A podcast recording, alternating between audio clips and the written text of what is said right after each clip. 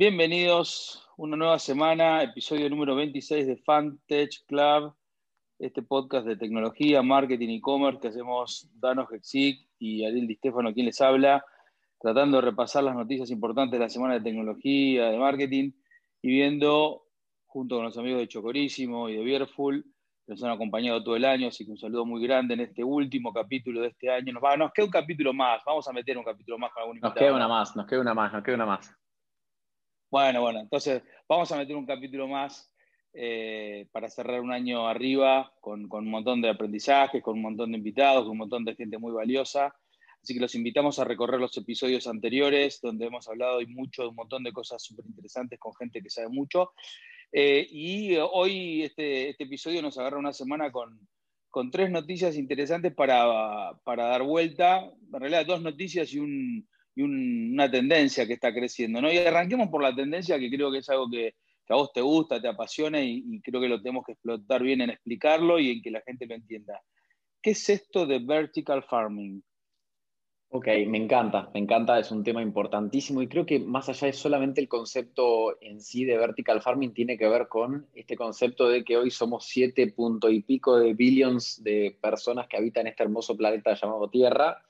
y que para dentro de no muchos años se habla de que vamos a hacer 2 billones más, no muchos años, es quizás unos 20 años, 25 años, y que básicamente uno de los grandes problemas que tenemos por delante es la escasez de alimento, y no solo de alimento, sino de alimento saludable, sano, nuevo, fresco, y de por consiguiente que las técnicas de, milenarias que quizás acá en Argentina como que son, tenemos la, la suerte de tener una tierra muy linda, muy sana y, de buena rotación para los cultivos. En otros países no es tan fácil. El cultivo no, no, generamos la comida a la velocidad que necesitamos. Y no solo eso, sino que a través de cultivar sin entender quizás la, la, oferta, qué es lo que, la demanda, qué es lo que está buscando, terminamos generando también mucho food waste, porque se tira mucha comida. Y encima de eso, el 70% del agua sana se utiliza para básicamente regar, eh, por decirlo de una forma, los cultivos. Y sumado a esto,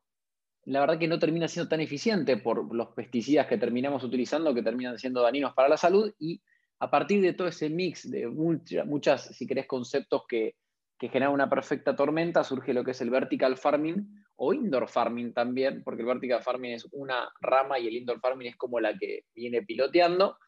y que hay compañías como Aerofarms o Plenty, eh, y hay muchísimas más, que están desarrollando este concepto de cultivos adentro de, si querés, galpones o adentro incluso de unos como containers abandonados y lo que hacen es a través de la luz y, del manejo de, de, la racionalización del agua y otros conceptos, lograr cultivar en tiempo récord un montón de tipos de vegetales y frutas y encima de forma controlada. Con lo cual, me parece impresionante y, quería tocarlo también con vos por el background que tenés de, de, inteligencia, de conocimiento de inteligencia artificial y machine learning, porque cuanto más robotizado y más aprende, digamos, lo que nosotros dejamos analizar a las computadoras acerca de qué pasa con ese cultivo, cuánta luz más, menos necesita, cuánta agua o menos necesita y cómo lo rotan, más aún performa esto, ¿no? Con lo cual, no sé si lo habías estado mirando, pero a mí me parece impresionante. Sí, mucha, mucha, mucha tecnología aplicada en medir, en, tratar de optimizar el uso de recursos, pero creo que tiene varias aristas eh, interesantes para evaluar. La primera es la de un, por qué es tan importante eh, producir en cantidad eh, en indoor farming, porque las condiciones de, de, otros planetas a los cuales estamos apuntando con SpaceX y con otras empresas tipo Marte, no son condiciones de la Tierra, con lo cual tener digamos, muy avanzado, muy bien desarrollado la innovación de poder hacer en un entorno controlado y, medido, interno, eh, la, sustentación de, la especie me parece súper importante. Después porque eh, permitiría en lugares muy, muy complejos, eh, recuerden que todo lo que es la franja del Ecuador ve eh, la temperatura promedio por año crecer alrededor de 0,7 grados centígrados en los últimos años, año tras año, y eso hace que, eh, aunque no se siente como, como la, parábola de, la ranita que se va quemando en, el agua que se calienta a poquito, pero la Tierra se está calentando, ¿no? Y esto no es chiste y, no, y son datos, ¿no? Entonces, si no aprendemos a, a, producir alimento por otros, eh, por otros medios, puede que la tierra en un momento diga que empieza a colapsar y diga no, no, no produzco más, no, no, no tengo rinde para este tipo de cultivo, eh, y puede que hasta ciertas especies no se puedan cultivar y, por ende se pierdan. Y el tercer punto que me parece interesante es por un tema de salud, es decir, vos lo mencionaste de costado, la cantidad, en función de buscar mejores rindes constantes, eh, el campo tradicional, eh, si bien en estos últimos años ha agregado muchísimo de tecnología en cuanto a, cómo producir mejor y, cómo optimizar lo que se conoce del suelo, de la tierra y del clima, eh, los 30, 40 años anteriores, todas las innovaciones estuvo desde el punto de vista agroquímico, ¿no? Es decir, cómo producir, cómo modificar genéticamente las semillas para que el producto resista más. Y eso hace que el producto que comemos no sea el producto, si se quiere, eh, lo más natural posible. Y ese es un tema que nos debemos y que está cada vez como teniendo más, eh, más eh, discusión entre todos. y me lleva a la última pregunta, por lo menos de mi lado, que es, ¿hasta qué punto el tomate que crece en un indoor farming es mejor que el tomate que crece naturalmente en la tierra, ¿no? Bueno, lo interesante es que esa pregunta se la hacen todos. O sea, lo, trágico es que, digamos, no comparan el tomate, si querés, de huerta natural que podés tener en tu patio o en tu balcón, sino que comparan el tomate eh, que está mal llamado de, creación artificial, porque ni siquiera es que le cambian, en algunos casos, eh, su, composición, digamos, eh, y, cómo lo hacen, sino que es esto de, pero para, con una lámpara lo estás preparando y dándole digamos, lo que necesita para crecer pero para, no está ni plantado en tierra, sino que en una membrana que utilizás y que reutilizás, y para, encima usás el 5% de agua comparativamente con el cultivo normal. O sea, ¿y cómo puede ser que ese tomate sea igual de sabroso y sano, que es un poco lo que decís vos, comparativamente con el tomate que digamos, cultivan en, la granja naturalmente sin pesticidas, ¿no? Y es, muy loco porque está comprobado que así es, o por lo menos es una de las grandes batallas que están empujando desde lo, lo, que es indoor farming, y, siguiendo por ese camino, más allá de meternos en la película de Martian, que, que, que te acordás que vivía a partir de las papas que cultivaba él en la estación espacial, eh, en Marte, lo interesante es que la familia Musk, y este no es Elon, sino es Kimball, es uno de los principales inversores en uno de estos formatos o startups de, de indoor farming, que en realidad se llama Square que es uno que hace a través de eh, diferentes eh, containers prepara, digamos, o allana el camino para que el día de mañana, más allá de que hoy le está yendo bien acá y levantó obviamente una infinidad de founding, cómo poder llevar esto a Marte. O sea, el, objetivo de la compañía es eso, es cómo cultivo en otros planetas sin la necesidad de las condiciones que hoy tengo eh, más o menos mejores en los lugares donde estemos cultivando. Con lo cual, yo creo que gracias a eso, más gracias a la que si querés en tres años pasaron de 100, 200 millones de dólares de founding en la industria de indoor farming a literal más de un billón de dólares y compañías como Google, Amazon eh, y otros grandes players de la industria se han metido, mi interpretación es que tarde o temprano esa comida va a ser definitivamente más sana y, creo que más simple quizás a nosotros más grandes o a nuestros hijos sea como normal ir al súper o a donde lo compres y comprar un paquete que diga, no sé, como construido eh, artificialmente en una granja indoor, ¿no? Como que ya hasta lleguen a cambiar las moléculas de esto. Y porque en el fondo, y lo dejo picando para la audiencia y para que lo piensen, ¿cuál es la gran tesis de Amazon? La gran tesis de Amazon es acercar el producto tanto como pueda al consumidor, ¿correcto? Y en grandes superficies de, cultivos, eh, generalmente están en las afueras y bien en las afueras de las grandes ciudades y puede que eso no sea lo más efectivo a nivel de distribución. Entonces, ¿por qué no tener cientos de eh, indoor farming de los productos eh, naturales que distribuyen con Amazon Fresh cerca y, customizados, si se quiere, en función de la demanda. ¿Por qué no hacer que la línea de, plantación no responda a la demanda que te estás teniendo en el e-commerce? Se lo dejo para que lo vayan pensando y, veamos en qué mundo nos estamos metiendo. Pegamos derecho así como venimos para no meter corto en el medio y la gente se enganche y usemos estos 20, 30 minutos al palo con otro segundo tema que me interesa mucho y es el tema del social commerce, ¿no? Es decir, lo venimos hablando ya hace un par de, episodios, es este tema no solamente de la venta por WhatsApp, si querés, a través del catálogo de Facebook y a través de la posibilidad de tener pronto ya una billetera eh, con una criptomoneda asociada a Facebook, sino el concepto de que la compra y la experiencia de compra del consumidor no sea top-down, es decir, no sea la marca o el proveedor el que empuja, sino que sean los pares, ¿no? Me gusta lo que está vistiendo esta persona, me, gustaría comprarlo, ¿no? Y que, esa persona pueda taguear en su, en su perfil el producto y que por eso gane plata. Y como yo lo aprecio y soy un follower, un seguidor, eh, compro a través de, ese, de, esa selección que es esa persona, con el caso casi paradigmático de lo que se da en China, con las celebrities haciendo una especie de TV compra, llame ya, con millones de dólares en ventas en productos. Sí, incluso a mí me sorprende cómo, eh, con las semejanzas que tenemos, si querés, eh, a diferente ritmo con el sudeste asiático, un Sprayet acá, un TV compras, no haya dicho, es por acá, ¿no? Digamos, con, con eso, pero capaz lo interpreto por el desarrollo de, de esas plataformas hoy diferente a lo que está pasando acá. Ya hasta Alibaba se metió, WeChat se metió, y allá es como mueven billones de dólares las celebrities a través de sentarse en un escritorio y como la, lo que era CPC, ¿te acordás de, la tele o Sprayer? Te van mostrando el proyecto, el producto, se lo van probando, sacando y cambiando. Y creo que eso es como la puntita del iceberg que decanta en estos modelos piramidales que son espectaculares, como vos mencionabas, de, de, de ventas, si querés, de cosmética, de joyas y de otras cosas, donde a través de la recomendación se arman estos esquemas piramidales de eh, hombres y mujeres emprendedoras que tienen su sustento a través de la venta de este tipo de productos y que abajo se, simplemente este formato de referral, ¿no? que para nosotros en lo que es la publicidad online es algo natural, el, concepto del referral, de, de referidos y de comisionar a través de eso, pero que la simpleza de un modelo, para mí esto, esto es lo más lindo, ¿no? que no es un formato de pago por el clic o por la impresión, sino que pago por la venta,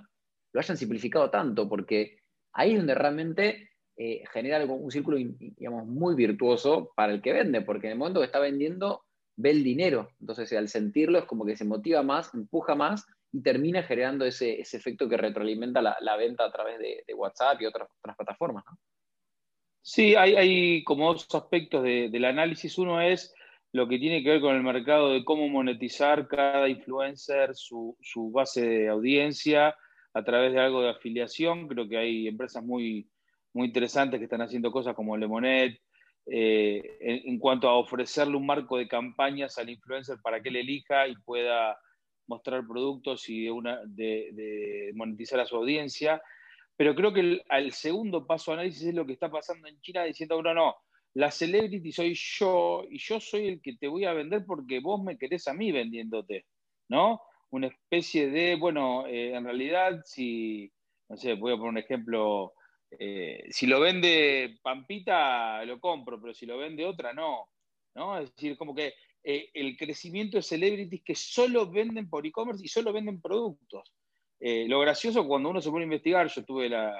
viendo ahí un poco la, historia de alguna de ellas, y vos decís, bueno, eh, tiene sentido si la celebrity o si, más que porque ni siquiera a veces son celebrities, ¿eh? son simplemente influencers con obviamente millones y millones de followers que se vuelven celebrity por la cantidad de followers, pero no es que vienen del, teatro, del cine, de la televisión o de la música.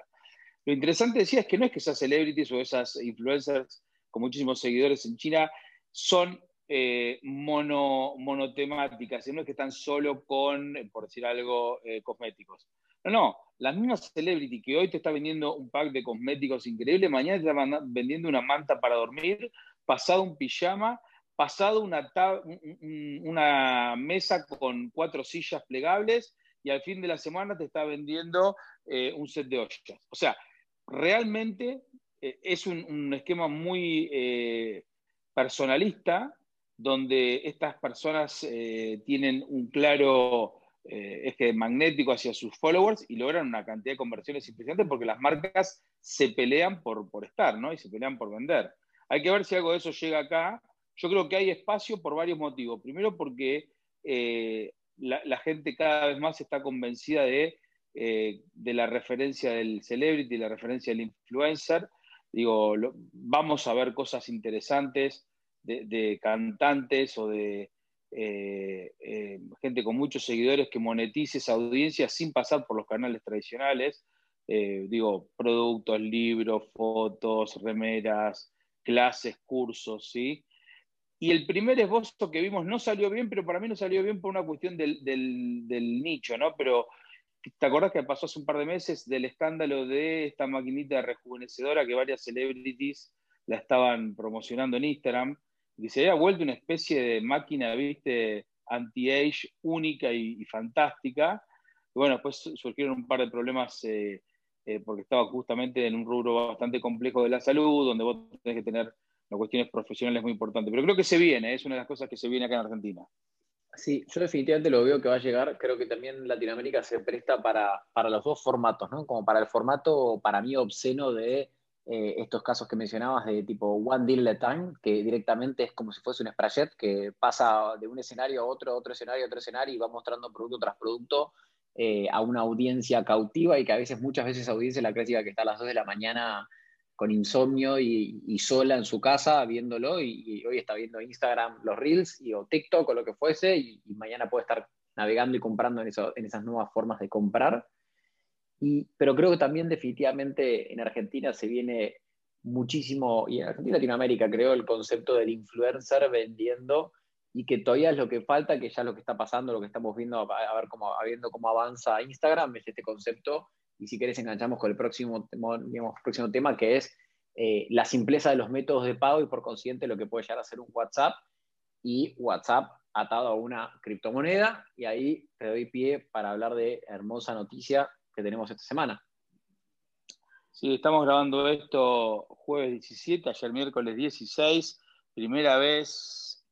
que el Bitcoin rompe el techo de 20 mil dólares y se queda y no se, no se baja automáticamente, como diciendo, no, no, no pertenezco a esta liga.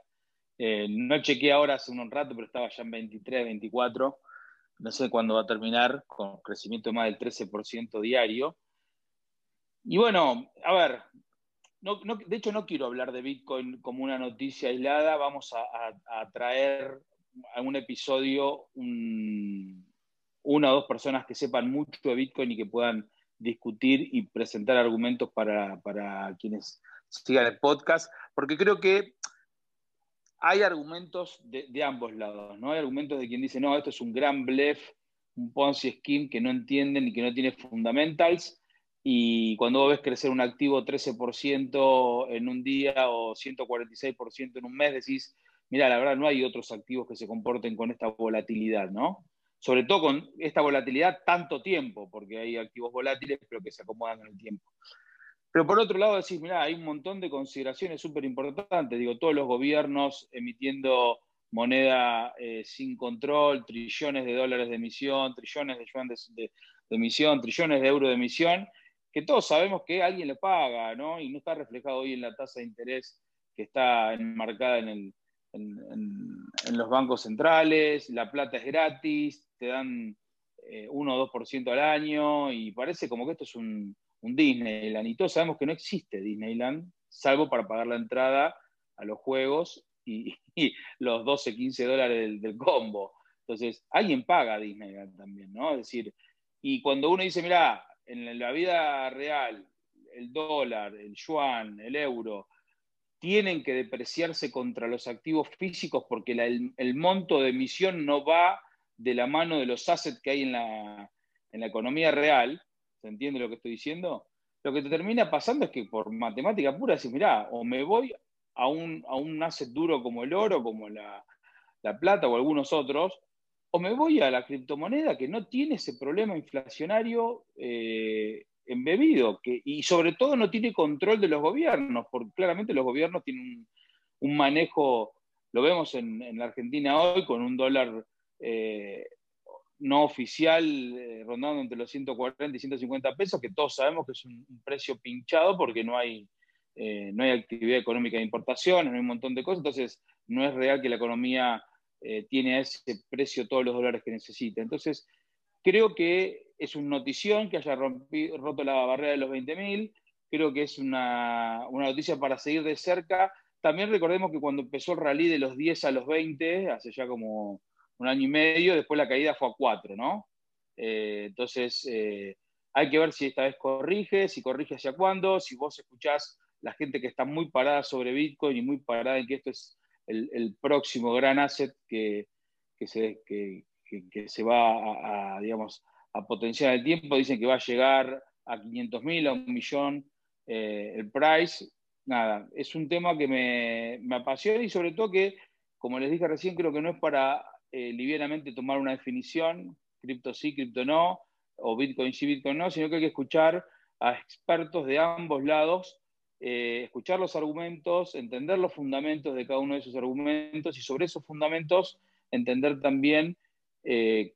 cuál es la, realidad que se acopla a la, necesidad de cada uno, ¿no? O sea, un trader es natural que vea en el cripto una oportunidad única porque es parte de su función tradear, es un activo que se tradea, un activo que se tradea fácil y que además tiene márgenes de maniobra muy interesantes. Ahora, es de la misma manera una oportunidad para eh, eh, Diego, un, eh, programador de 22 que lo único que hace es ahorrar un poquito de un par de mangos y lo quiere pasar a cripto, y no sé, y, ni mucho menos para don Juan, que es verdulero y que por ahí lo escucha después en la tele, que el cripto sube 150% y le dice a la esposa vieja, va a comprar 0,003 cripto poniendo plata eh, con pago fácil, a ver que si no nos volvemos ricos, ¿viste? Entonces hay un poco que entender que eh, es un, proceso que no está decantado todavía y que tomar posición lleva tiempo porque refiere a la realidad de cada uno. Así que bueno, nada, es un tema interesante. Para mí es un temón, para mí lo que pasa es que como un poco asociados a la tecnología y, al amor de la tecnología que tenemos, obviamente que tiramos un poquito más para el lado de la criptomoneda y la innovación, a mí lo que me encantaría ver, y, si querés como modo de cierre de, este hermoso podcast, es qué va a pasar cuando, eh, y en palabras si crees de un gran e-commerce que tenemos en la región, un market que tenemos en la región, es en qué momento se democratice el acceso al Bitcoin o a la criptomoneda en sí. Y creo que eso va a pasar, obviamente, más allá del caso de Libra con Facebook, WhatsApp y todo lo que ya sabemos, creo que va a estar apegado a que otros e-commerces empiecen a permitir esto de comprar con Bitcoin, ¿no? Y vender con Bitcoin. Creo que es como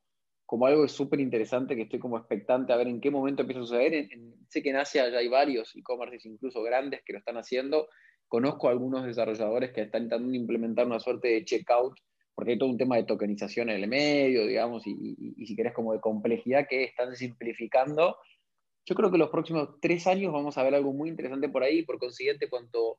más estemos viendo de dinero ingresando y más interés, yo creo que el valor va a crecer. me, me, me animo a, a decir que en los próximos años va a crecer, así que ojalá sea una novedad para todos nosotros, ¿no?